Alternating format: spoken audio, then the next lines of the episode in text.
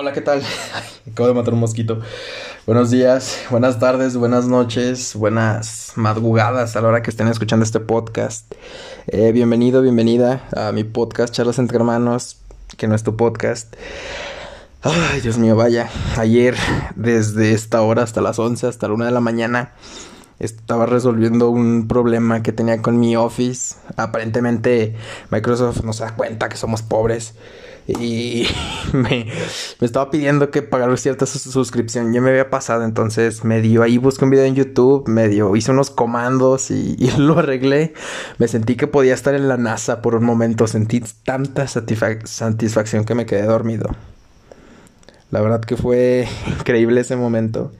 Y creo que se, también me hizo reflexionar mucho de en lo que hoy en día podemos aprender. Creo que hoy las clases online nos reafirma que en realidad YouTube es un maestro, que los cursos, que hay millones, millón, millones de contenido increíble en las redes sociales tanto de nuestro gusto. A veces uno sí dice, bueno, o sea, está bien ver memes, está bien, bien equilibrar el tiempo, pero no pasar solamente ese tiempo para estar en redes sociales, sino que las redes sociales se han vuelto en gran medida sinónimo de aprendizaje, sinónimo de e internet sinónimo de estudiar un curso, de ver este hack, de pensar, de ideas, de ah, replicar la información, de dar tu propio punto de vista a cierto argumento.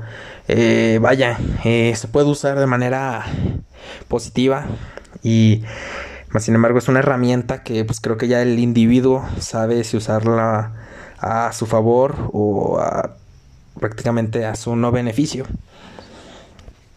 Pero bueno, señores, eh, comencemos, comencemos con el tema de hoy. Señores, Argentina, Argentina 86.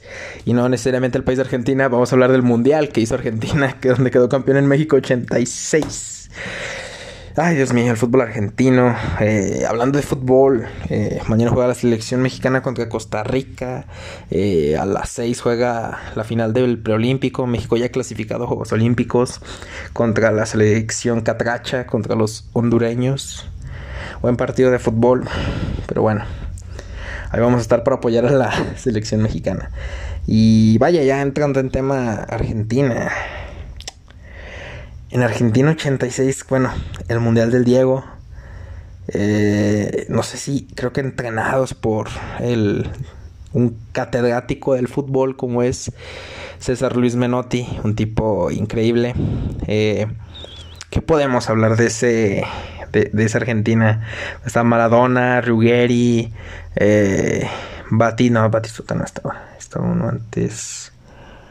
Eh, bueno, me entendieron, Maradona y 10 más. No, no es cierto, pero era un gran, un gran equipazo. Eh, Héctor Miguel Celada, el portero del América, sí es, un portero del América, estuvo en selección argentina. Eh, Celada también teniendo esa doble nacionalidad, pero pues obviamente prefirió jugar para, para la Argentina. Y recuerdo el día que se iban a enfrentar a Alemania, creo que en fase de grupos o Inglaterra.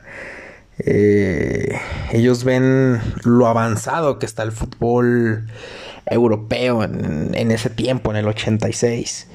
Y uno de los libros de Menotti dice, porque pues, hablo de los libros de Menotti porque pues todos tienen sus derechos de autor y para comprar un, uno de sus libros, pues sí, la verdad es cierto gasto considerable, pero pues vale la pena. Yo no lo tengo. He buscado descargarlos, pero algunos no están. Entonces, en un fragmento de esa entrevista dice que van a un entrenamiento, que antes los entrenamientos en México 86 fueron prácticamente la mayoría en ciertos estadios, no había canchas de entrenamiento ni no había prácticamente un pues sí, este no no había tanta infraestructura que hoy sí tiene México a nivel futbolístico. Entonces dicen que les tocaba entrenar después de, Alemania. bueno, creo que es Inglaterra. Y ellos ven y dice un seleccionado argentino que, que dice, estos tipos nos van a matar en la cancha. Miden 1.90, están altísimos, mira lo que comen, mira este eh, lo que están entrenando, ese tipo de entrenamiento ni siquiera llega acá, acá a la Argentina. ¿Cómo carajos le vamos a hacer? Dice. ¿Cómo carajos le vamos a hacer? Y, y dice César Luis Menotti, dice, oye tú, sí, ven, venme.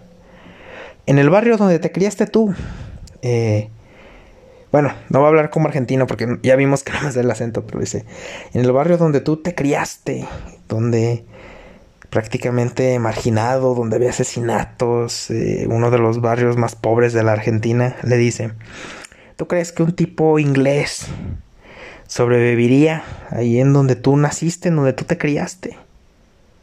Y todos se quedan callados. Y ahí es donde se dan cuenta que son totalmente superiores a todas las elecciones de México 86. Era un tipo, un pensador de la vida, la verdad, César Luis Menotti. Y prácticamente para ese partido había un sorteo. Y entonces les tocó de visitante.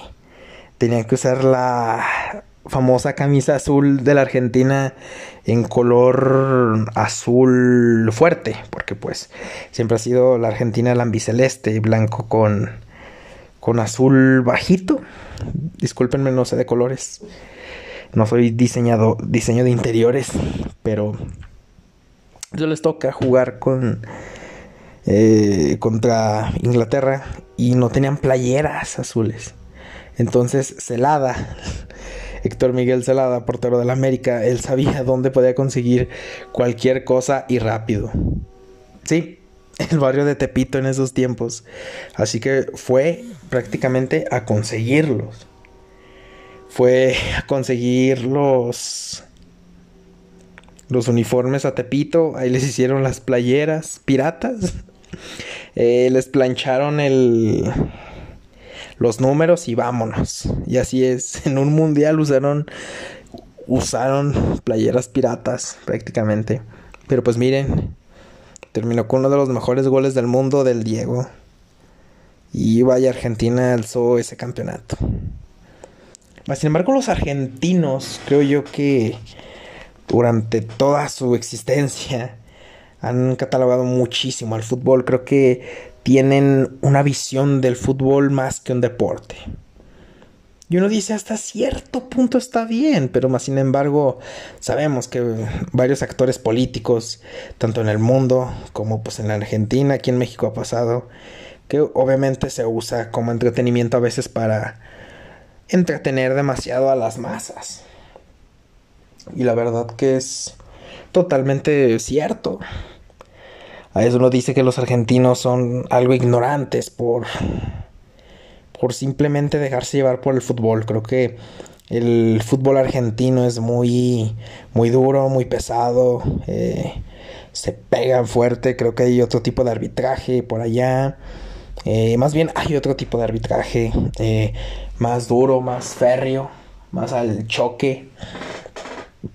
Pero vaya, tener así de temple tanto el fútbol, de que sacrifican todo para ser futbolistas, creo que no, creo que a veces sí hay, hay prioridades y bueno, Argentina sí convierte demasiado lo que es el fútbol en otra cosa.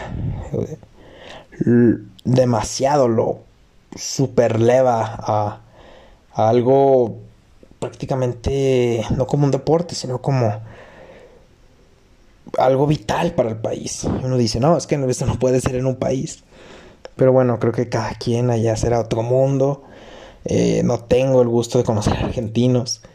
Simplemente lo superficial que es ver el país, ver la cultura, ver la comida eh, y ver cómo viven hasta cierta parte, pero pues obviamente uno se va a quitar la espinita si algún día logra ir al país de la Patagonia, Argentina. Pero bueno, esperemos ir algún día. Así que muchas gracias por escuchar este podcast y nos estamos viendo hasta la próxima. Gracias.